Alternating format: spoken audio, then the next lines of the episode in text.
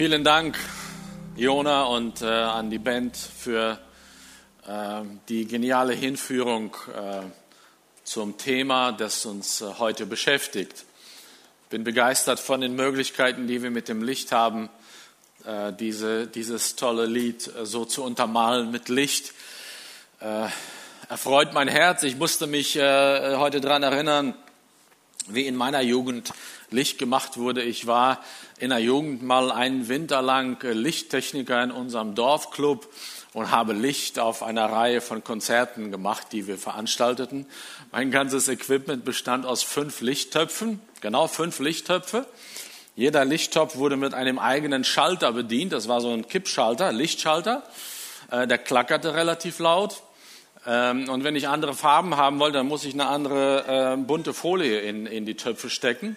Und ich versuchte dann halt so ein bisschen das Ganze abzumischen während, während äh, der Vorstellung und äh, musste relativ viel äh, äh, die Schalter drücken. Die waren so laut, äh, wenn ich den Takt relativ gut traf, dann ersetzte ich eigentlich den Schlagzeuger. Den hätte man dann nach Hause schicken können, weil das war schon laut genug vom Klackern dieser Lichtschalter.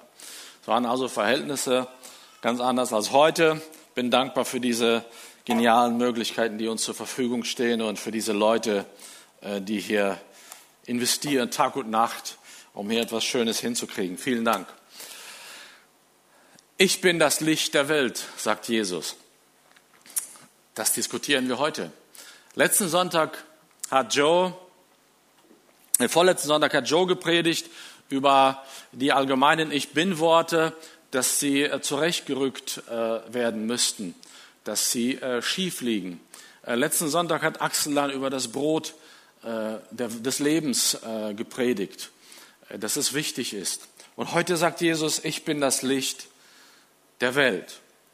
Um zu verstehen, was Jesus damit meint, ja, man könnte es sich einfach machen und sagen, hm, Kerze schön, Jesus, Licht der Welt, Jesus macht die Welt etwas heller, als sie ist.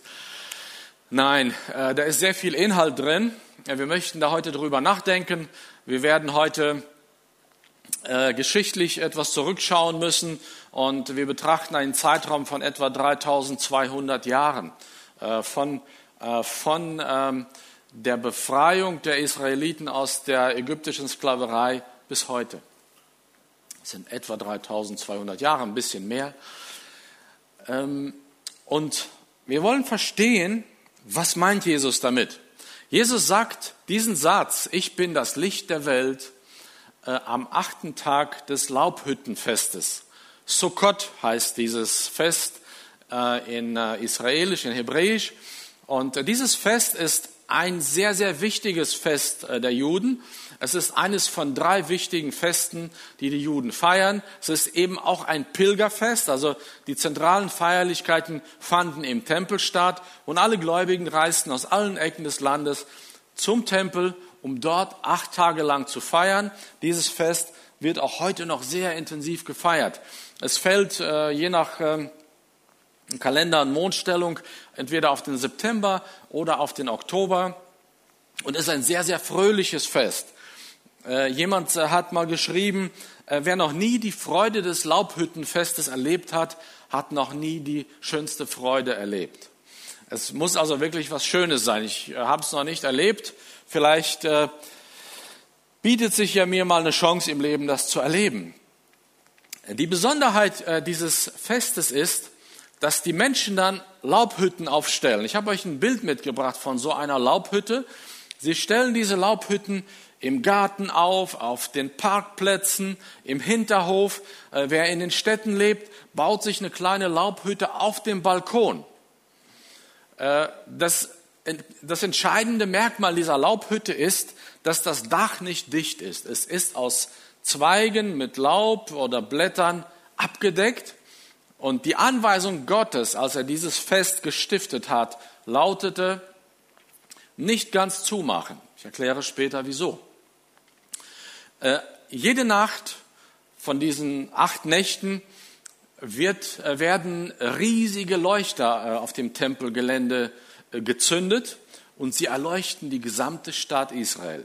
Uns ist klar, dass das heute nicht mehr stattfindet, weil es den Tempel nicht mehr gibt. Das heißt, diese Leuchter gibt es auch nicht mehr. Aber sowohl zu Zeiten des ersten als auch des zweiten Tempels standen diese riesigen Leuchter. Auch dafür haben wir ein Bild. Äh, und die wurden jede Nacht angezündet und erleuchteten die Stadt Jerusalem. So ein Leuchter ist 26 Meter hoch. Ich schätze, dass wir hier in, im Saal sechs, sieben Meter haben. Und das knapp, ach, äh, knapp viermal. Knapp viermal so hoch waren diese Leuchter. Jeden Abend kletterten die jungen Priester die Leiter hoch, zündeten dieses Feuer an und es brannte die ganze Nacht durch. Darüber hinaus gipfelte das Fest am achten Tag äh, mit, einem, mit einer Aufführung von Fackeltanzen. Männer, besonders geistliche Männer, wurden ausgewählt, die diese Aufführung äh, ja, machen durften. Sie nahmen Fackel, äh, Fackeln in die Hand, sie hatten in der anderen Hand die Torah, also die heilige Schrift der Juden, und sie tanzten einen sehr aufwendigen Tanz im, Vorhof, im äh, Frauenvorhof des Tempels und das, das ganze Volk, das sich versammelt hatte, schaute zu. Also der Abschluss dieses Festes mündete in, in, einer, in ganz viel Licht, ganz, ganz viel Licht Sowohl diese riesigen Leuchter als auch die Fackeln schlossen das Fest ab. Wozu das Ganze? Um zu verstehen, was Jesus meint, müssen wir das einmal verstehen. Gott hatte sein Volk aus der ägyptischen Sklaverei geführt. Äh, wer die Bibel kennt, der weiß, dass die Israeliten in ägyptische Sklaverei geraten sind und 430 Jahre Sklaven waren in Ägypten. Äh, Generation nach Generation wurde geboren in die Sklaverei hinein. Ihr ganzer Mindset hatte sich geändert. Sie dachten und lebten als Sklaven. Sie ähm, glaubten gar nicht mehr an eine Befreiung. Wer sollte ihnen noch helfen? Sie hatten es versucht, den Pharao mal zu fragen, äh, auch mit Druck zu fragen, aber es klappte nicht. Und irgendwann hat Gott sich vorgenommen, ich befreie mein Volk. Ich kann diese Geschichte, äh, die Gott mit dem Pharao äh, äh, ja, durchlebt, gespielt hat, nicht erzählen. Ist aber eine sehr spannende Geschichte in 2. Mose. Lest das gerne mal nach mit den Plagen, wie der Pharao zunächst sagte, auf keinen Fall. Und zum Schluss sagt er, zieht bloß weg, schneller, haut heute Nacht ab. Es waren damals Zwei bis drei Millionen Israeliten. So viele Menschen zählte das Volk mittlerweile. Und sie hatten diese eine Nacht nun zum Fliehen, um frei zu werden aus der Sklaverei. Wer, der 430 Jahre in der Sklaverei gelebt hat, glaubt noch daran, dass das klappt. Auf jeden Fall führt Gott sie heraus aus Ägypten in Form der Feuersäule. Gott geht dem Volk Israel voran als Feuersäule. In der Nacht als Feuersäule, in der Nacht als Wolkensäule, eine riesige, für das gesamte Volk sichtbare Säule bewegt sich und sie folgen dieser Säule aus der Sklaverei heraus. Welches Volk hat sich mal ohne Verluste und ohne den Verlust des Lebens aus der Sklaverei befreien können. Äh, kennt die Geschichte nicht. Das Volk Israel ist ohne Verluste aus einer Jahrhunderte währenden Sklaverei frei geworden, weil Gott sie herausgeführt hat, weil Gott sie beschützt hat. Gott ging ihnen voran als Licht. Und irgendwann, als sie die, die, diese lange Reise, die 40 Jahre dauerte, fast abgeschlossen hatten, sagt Gott, und ihr sollt jetzt ein Fest feiern. Das soll acht, acht Tage dauern. Und in diesem Fest, während dieses Festes, sollt ihr jedes Jahr neu eine Hütte bauen. Diese Hütte soll euch erinnern an eure vorübergehenden Unterkünfte in der Wüste. 40 Jahre Wüste, jede Nacht irgendwo neu ein Zelt aufgeschlagen, eine provisorische Hütte, um sich irgendwie vor der Hitze am Tag und vor der Kälte in der Nacht zu schützen. Gott sagt, Daran sollt ihr euch erinnern, an diesem Sukkot. Und ihr baut jedes Jahr neu eine Hütte auf. Fahrt zu dieser Zeit nach Israel, das ist heute noch der Fall. Und Gott sagt, in Erinnerung an diese, an dieses Feuer, das ich war, das vor euch ging, sollt ihr diese riesigen Leuchter aufstellen und ganz Jerusalem erleuchten lassen an diesem Fest. Und dieses Fest feiern die Juden jetzt schon 1200 Jahre zu dem Zeitpunkt, als Jesus auf der Welt ist, als Jesus in Jerusalem wirkt. 1200 Jahre sind vergangen, seit die Menschen das letzte Mal sich von diesem Feuer leiten ließen. Ich lese einmal den Text aus 2. Mose 21, der uns äh, im Prinzip erklärt, äh, wieso dieses Fest mit Licht stattfinden soll. Der Herr selbst zog vor ihnen her in der Wüste, am Tag in einer Wolkensäule, um ihnen den Weg zu zeigen, und nachts in einer Feuersäule, um ihnen zu leuchten. So konnten sie Tag, so konnten sie bei Tag und bei Nacht wandern. Und die Juden erinnern sich wirklich leidenschaftlich an, an diese Wüstenwanderung. Sie hatten nichts anderes. Sie hatten kein, kein Ziel. Sie wussten nicht, wo es hingeht. Sie wussten auch nicht, wie lange sie da bleiben. Aber die Säule, die Feuersäule ging vor ihnen her. Und sie feiern das jedes Jahr. Und nun sind sie gerade am Höhepunkt dieses Festes angekommen, am achten Tag. Die, die, die, die, geistlichen Männer tanzen mit den Fackeln und erinnern an dieses Licht, wo doch alles so gut war. Gott selber war bei ihnen. Gott selber ging vor ihnen her. Und im Prinzip heulen sie schon 1200 Jahre, dass Gott sie verlassen hat. Und da stellt sich Jesus hin und sagt, ich bin's doch. Ich bin's doch. Es ist nicht so, dass er, dass er sich hinstellt, sagt, ich bin eine tolle Kerze, stellt mich hin, ich bin das Licht. Das, das wirkt auch irgendwie plump. Ne? Manchmal lesen wir diese Aussage, ich bin das Licht der Welt. Ich weiß, in einem alten Jesus-Film wirkte das so plump irgendwie. Man muss das im Zusammenhang mit diesem Lichterfest sehen, mit dem Sukkot. Ich bin dieses Licht, sagt Jesus, das vor euch herging in der Wüste, das euch leuchtete. Ich habe euch geleitet die ganze Zeit. Und ich bin auch jetzt das Licht. Hören wir, er sagt nicht, ich war das Licht, ich bin das Licht. Lass uns mal den Vers ganz lesen aus Johannes 8, 12. Dort sagt Jesus, ich bin das Licht der Welt. Wer mir nachfolgt, braucht nicht im Dunkeln umherzuirren, denn er wird das Licht haben, das zum Leben führt. Eine tolle Zusage, eine tolle Aussage, die wirklich was bewirkt. Ich bin dankbar für das Licht, äh, für das Bild, das Adam uns äh, gezeichnet hat ähm, zu dieser Predigt. Vielleicht kann die Kamera das mal etwas näher ranzoomen.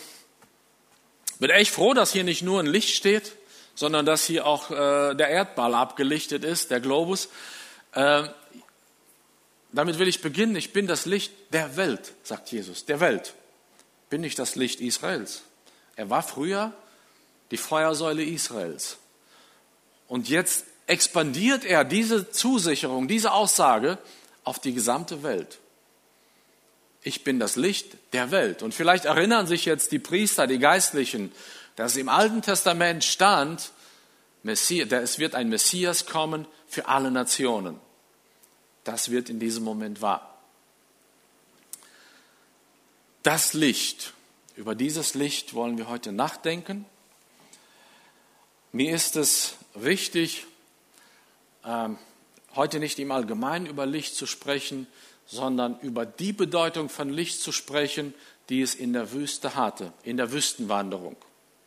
Ich will euch äh, gerne hier mal eine Kerze anzünden. Äh, in ein paar Augenblicken werden wir das Licht ausmachen, hier im gesamten Saal, also bitte nicht erschrecken. Kinder, es wird nicht lange dunkel bleiben.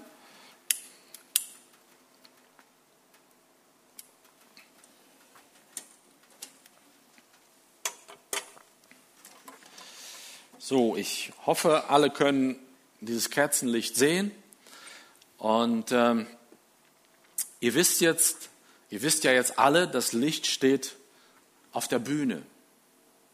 Und selbst wenn wir jetzt völlige Dunkelheit herstellen könnten und ihr die Orientierung komplett verlieren würdet, ihr wüsstet, da wo das Licht steht, da ist die Bühne. Ihr hättet eine Orientierung. Und wenn ihr dann den Saal verlassen wolltet, wüsstet ihr ganz genau, dass ihr von der Kerze weglaufen müsstet, in die entgegengesetzte Richtung. Ihr hättet auf jeden Fall eine Orientierung, weil hier ein kleines Lichtlein leuchtet, das nicht mal irgendwie den Raum ausleuchtet, aber ihr habt eine Orientierung. Wir können das Licht wieder anmachen. Ich möchte heute darüber sprechen, dass das Licht Gottes, dass Jesus als Licht der Welt eine Orientierung war in der Wüste. Wir disponieren kurz um.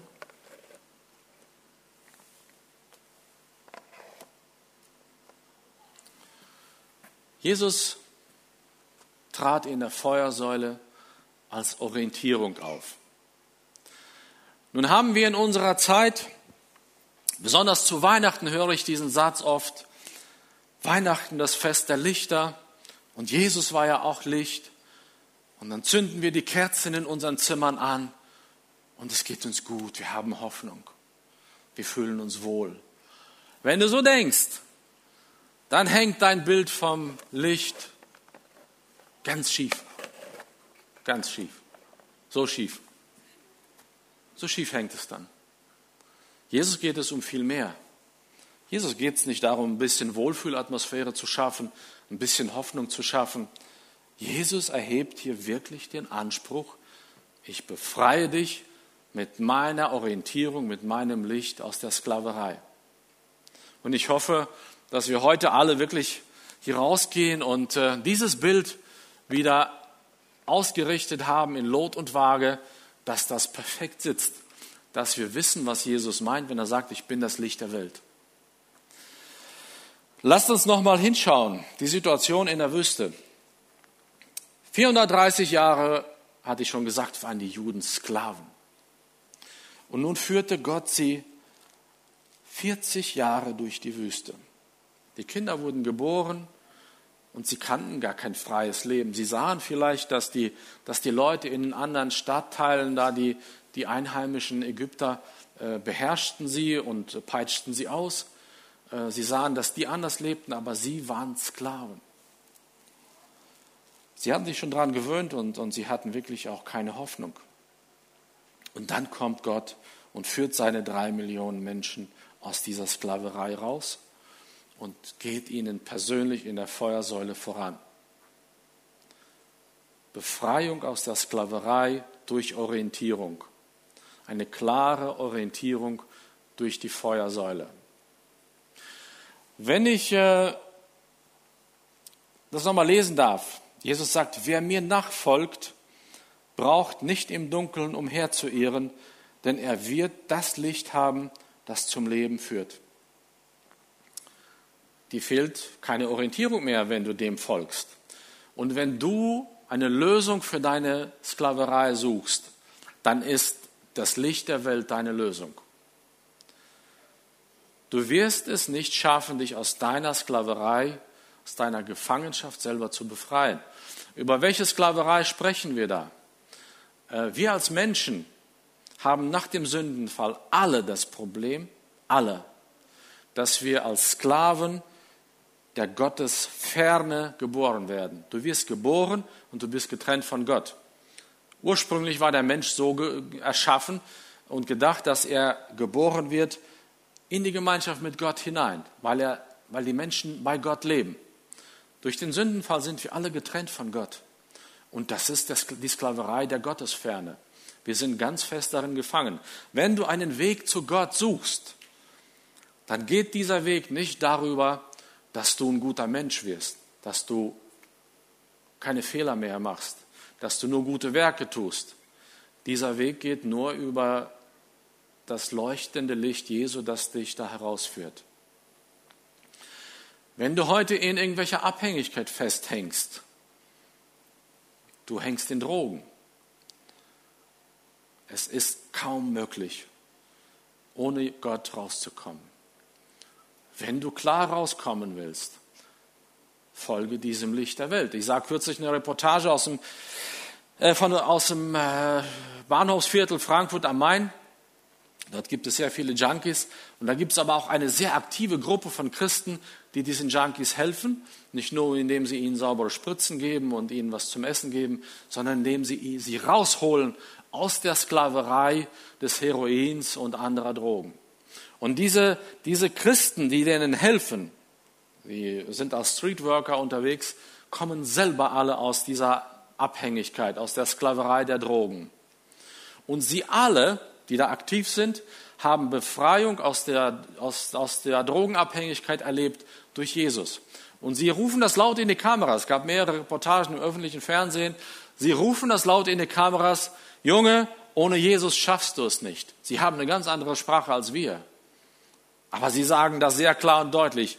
Ohne das Licht der Welt hast du keine Chance, hier rauszukommen. Mach alle Programme mit, die der Staat dir anbietet, die sind gut, die helfen, die sind unterstützend. Aber wenn Jesus dich nicht frei macht, kommst du nicht raus. Vielleicht hängst du in der Bulimie, in irgendwelchen anderen Störungen. Vielleicht hängst du in, in Depressionen, die dich gefangen halten. Vielleicht hängst du in schmutzigen Süchten, von denen du schon zigmal versucht hast, freizukommen, aber du schaffst es nicht. Ich kann dir sagen, du schaffst es nur mit Jesus. Wieso?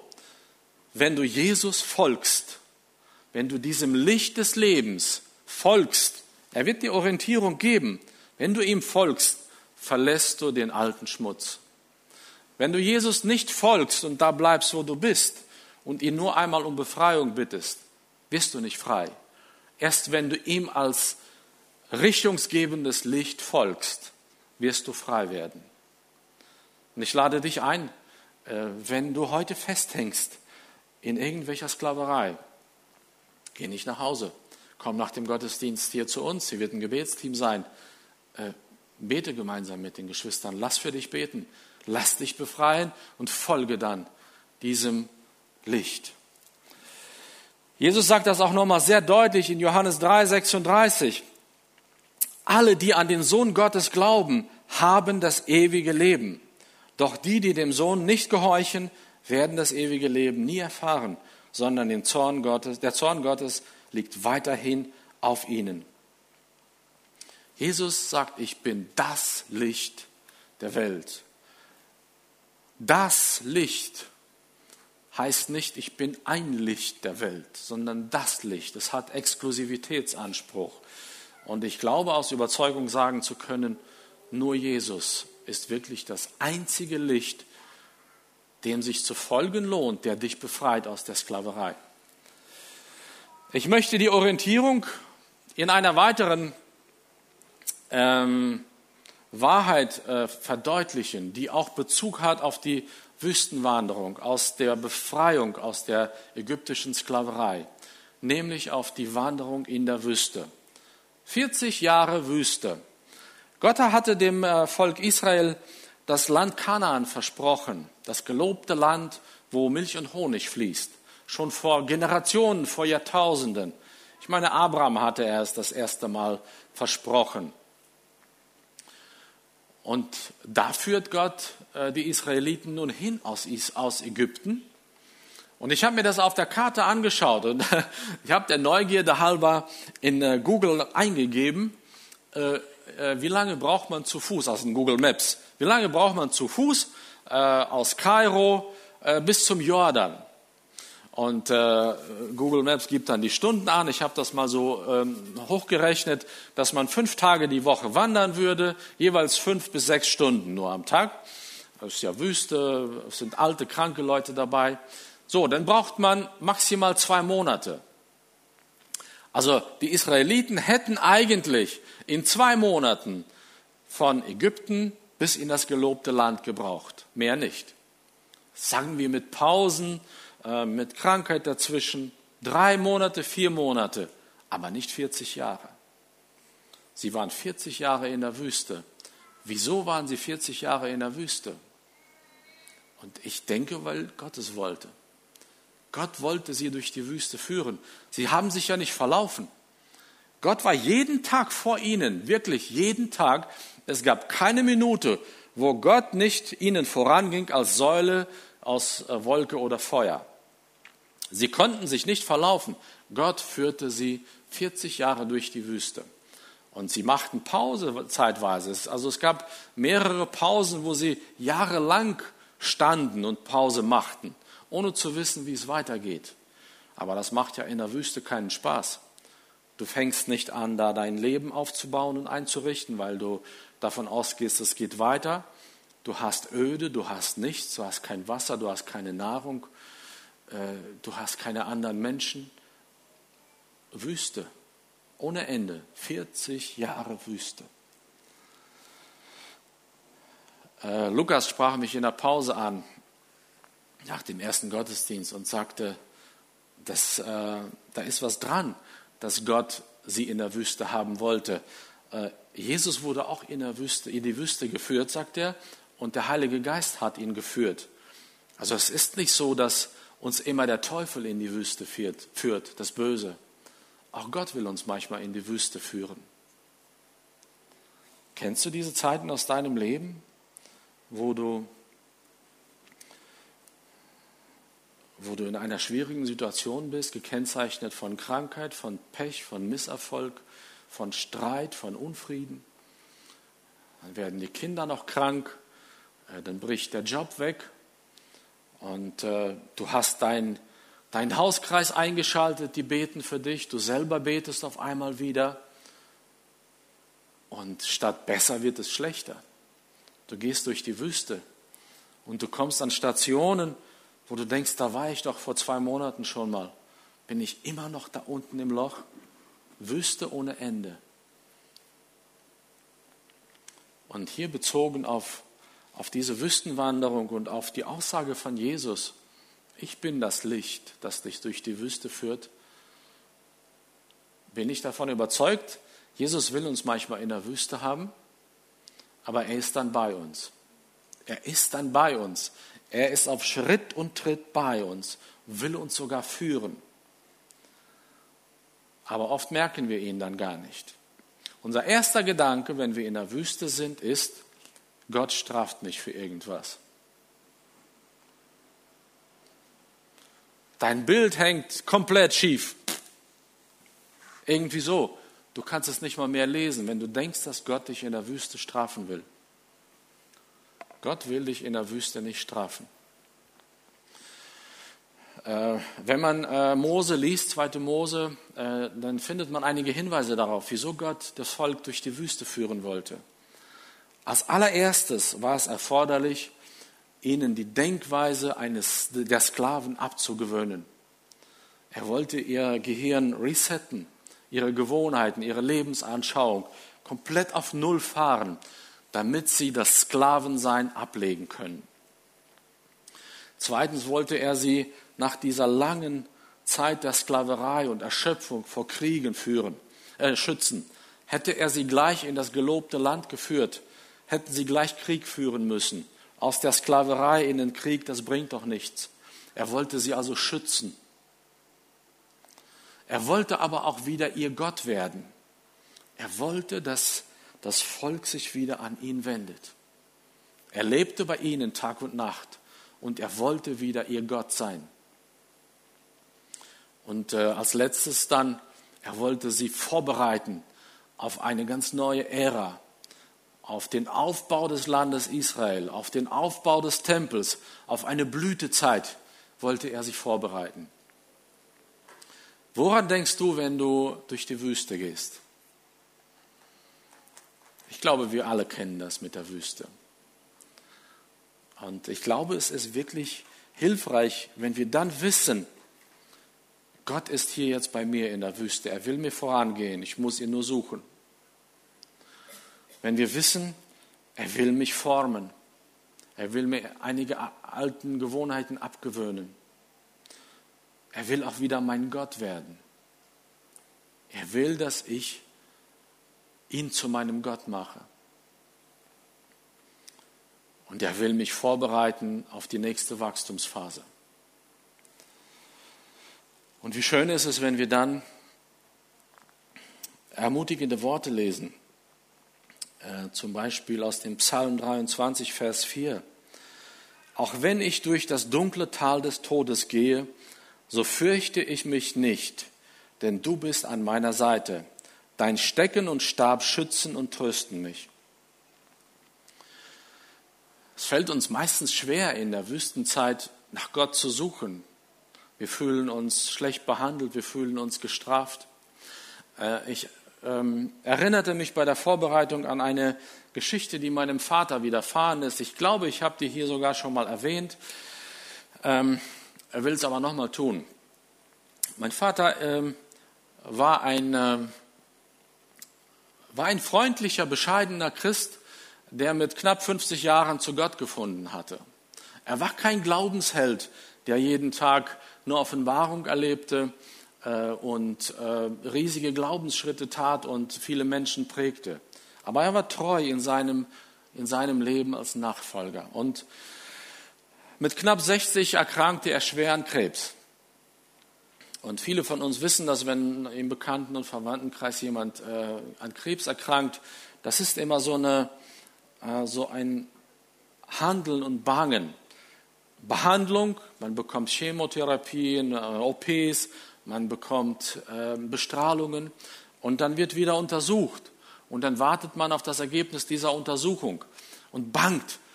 Heißt es, hat angeschlagen, es wird besser, es gibt Hoffnung? Oder heißt es, sieht nicht gut aus, wir müssen uns auf das Schlimmste gefasst machen?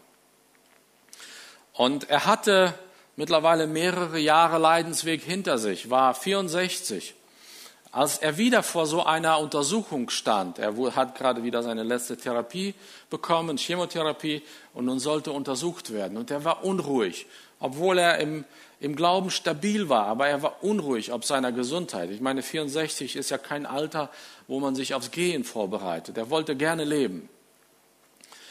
Und äh, eines Nachts hatte er einen Traum. Er ist bei seinem Arzt und der Arzt stellt ihm ein Rezept aus, was ja in so einer Erkrankungsphase ganz normal ist. Er nimmt das Rezept, liest und äh, statt äh, bekannter Medikamentennamen, die da normalerweise draufstehen, steht da drauf, lass dir an meiner Gnade genügen. Und er geht mit diesem Rezept nach Hause. Das war der Traum. Und mein Vater hat mir noch nie im Leben von irgendeinem Traum erzählt oder von Eindrücken. Und in diesem Fall sprach er mich an und sagte, ich hatte da einen Traum, ich will, dass du darüber nachdenkst und mir deine Meinung sagst. Und er hat mir den erzählt und fragte dann, was denkst du?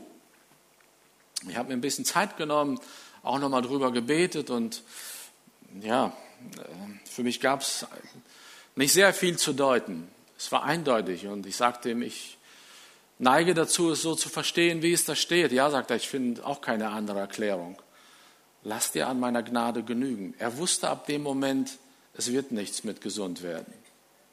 Ich werde weiter in der Wüste bleiben. Er war schon mehrere Jahre in der Wüste und ihm wurde ganz klar gesagt, nun in diesem Traum, ich kann dich nicht aus der Wüste rausnehmen, du musst da durch. Aber deine Gnade ist, meine Gnade ist an deiner Seite. Ich bin bei dir. Genau diese Zusage hat er bekommen, äh, wie die Israeliten in der Wüste. Gott ist bei dir in der Wüste. Und ab dem Moment änderte sich sein, seine Unruhe. Er wurde ruhig. Er hat noch viel gelitten, bis er dann äh, ein knappes Jahr später verstarb. Aber er lebte ruhig und gelassen. Und ich glaube, das ist etwas sehr, sehr Wertvolles, wenn äh, wir in der Wüstenzeit Orientierung haben und dieser Orientierung folgen. Die Feuersäule in der Wüste hatte eine weitere Bedeutung, nämlich die der Ausleuchtung. Sie machte die Straße in der Nacht hell zum Tag. Es war hell in der Nacht. Sie leuchtete den Raum aus. Ich möchte, dass wir hier einmal die Bühne ausleuchten. Wäre gut, wenn wir kurz einmal wieder dunkel machen. Vielleicht können wir die hintere Tür schließen, damit wir wirklich Dunkelheit haben. Äh, und dann diese Bühne hier einmal maximal ausleuchten, um den Eindruck zu bekommen von ja, lichtgeflutetem Raum. Wir können. Wir haben uns jetzt nicht speziell mit viel Technik vorbereitet. Wir hätten natürlich noch viel mehr Licht holen können und äh, noch heller machen. Aber ihr merkt schon, hier bleibt eigentlich nichts verborgen auf dieser Bühne. Alles, was nicht mechanisch abgedeckt ist, das ist hier jetzt zu sehen. Ihr seht diese Markierungen auf der Bühne, die normalerweise äh, nicht so sehr in die Kamera sollen. Ihr seht hier Kabel rumliegen. Das bleibt euch nicht mehr verborgen. Ihr seht alles. Was dahinter ist, in dem Bereich, der nicht ausgeleuchtet ist, das seht ihr nicht. Ich sehe viel mehr als ihr. Aber hier ist ausgeleuchtet und hier seht ihr alles. Und diese Aufgabe hatte die Feuersäule in der Wüste. Die Ausleuchtung der Situation, die Ausleuchtung des Ortes. Darüber möchte ich mit euch nochmal nachdenken. Wir können wieder zum Normallicht zurück. Vielen Dank. Die Israeliten wussten 40 Jahre lang, Gott ist dabei, weil sie ihn täglich als Säule oder als Wolke, als Feuersäule oder als Wolke sahen. Täglich. Da war kein Zweifel. Alle Dinge, die bei ihnen schief liefen, die wurden sofort geklärt mit Gott. Da war nicht jahrelang irgendwelche schmutzigen, verborgenen Dinge äh, zu haben in, in den Verwandtschaften, in den Gremien, in den Arbeitsgruppen. Das wurde sehr schnell alles geklärt weil Gott da war. Gott leuchtete die Situation und das Leben aus. Und so ist das auch bei uns. Wenn Gott in dein Leben, in deine Situation kommt, wenn er mit seiner Gegenwart da ist, werden alle falschen, bösen Dinge offenbar. Ich habe solche Situationen ungefähr dreimal im Leben erlebt, wo, wo Gottes Gegenwart so stark war, dass meine Knie schlotterten, dass man unglaublich viel Respekt hat vor Gott und Wertschätzung, ohne Angst zu haben. Sind, sind sehr besondere Momente. Der erste war, als ich äh, Gott begegnete und ihm mein Leben gab. Äh, da war ich 20 und in den vergangenen Monaten wurde mir die Last, die Last meiner Sünden, die Last meiner Verlorenheit, die Last der Ungewissheit, wo ich bin nach dem Tod, erdrückte mich. Und immer schwerer und schwerer. Ich wusste nicht mal, was es genau ist. Und in der Zeit, wo ich dann den Ruf Gottes spürte, komm zu mir und ich werde dir das alles abnehmen, da wurde, wurden all diese Dinge sichtbar. Ich sah sie alle und spürte sie. Und ich hatte nur noch den einen Wunsch, Gott das alles mitzuteilen und davon frei zu werden. Und das passiert, wenn Gott dein Leben, deine Situation erleuchtet. Ich habe das auch später noch erlebt, werde gleich nochmal äh, eine Begebenheit erzählen. Aber dann passieren übernatürliche Dinge. Dann ist alles andere unwichtig. Wenn Gott Ausleuchtung schenkt, sind die Dinge, die uns im Alltag so sehr beschäftigen, plötzlich komplett nebensächlich. Sie rücken in den Hintergrund und dann geschehen übernatürliche Dinge. Wir können dann diesen, diese Dinge, die bis dahin im Verborgenen waren, abgeben. Manche Menschen hängen in einem Lügenhaus fest. Ihr Leben ist komplett äh, von Lügen umgeben. Sie gestalten ihr Leben mit Lügen. Äh, wir tun Dinge, die nicht gut sind. Und wir schauen uns immer nur vor die Stirn zum Glück, weil wir alle haben Gedanken manchmal, die nicht gut sind. Äh, wir alle haben irgendwelche Dinge in unserem Leben, die wir mitschleppen, die wir lange mitschleppen. Ich möchte ähm, gleich ein Beispiel dazu erzählen, ähm, aber auch noch einmal sagen, was falsch laufen kann. Manchmal glauben wir, dass wenn diese Dinge offenbar werden, ich bin mir sicher, viele von euch haben das erlebt, dass dir auf einmal Dinge aus deinem Leben präsent werden, die weit in der Vergangenheit liegen, die dich bislang nie beschäftigt haben, die du vielleicht aber auch verdrängt hast. Aber auf einmal werden sie dir bewusst, sie werden zur Last und du hast nur noch diesen einen Wunsch, diese loszuwerden. Und äh, manche denken dann, dass Jesus sie anklagt. Ich glaube sogar viele. Wir alle neigen dazu, wenn wir diese Dinge dann erkennen, zu glauben, Gott klagt mich jetzt an, er zeigt mir das jetzt alles, wo ich versagt habe, wo ich daneben lag, wo ich immer noch sündige, dass er uns anklagt. Das ist ein schief hängendes Bild. Wir wollen Bilder ausrichten. Wir wollen sie in Waage hängen haben. Diese Ausleuchtung dient dazu, dass du sie abgeben kannst, diese Dinge. Vor einigen Jahren war ich im Gebetsdienst unterwegs und wir handhabten das so, dass wir in Zweierteam, im Zweierteam unterwegs waren, mein Gebetspartner und ich. Und äh, eine Dame, äh, die wir nicht kannten, hatte uns äh, gebeten, zu ihr zum Gebet zu kommen. Wir kannten diese Dame nicht, es kam irgendwie über ein paar Ecken.